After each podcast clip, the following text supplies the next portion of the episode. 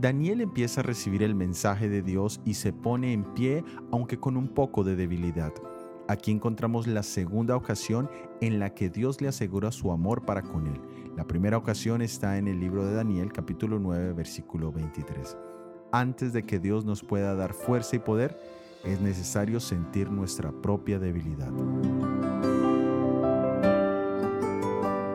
En el libro de Habacuc encontramos una experiencia de debilidad y triunfo a la vez.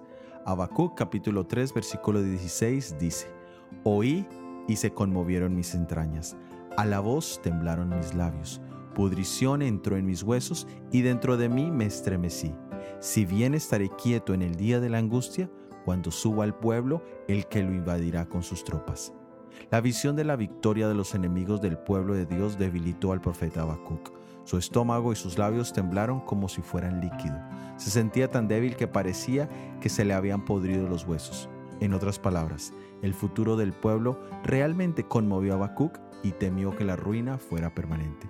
Pero su fe se aferró a las experiencias del pasado y declaró, aunque la higuera no florezca, ni en las vides haya frutos, aunque falte el producto del olivo, y los labrados no den mantenimiento, y las ovejas sean quitadas de la manada, y no haya vaca en los corrales. Con todo, yo me alegraré en Jehová, y me gozaré en el Dios de mi salvación.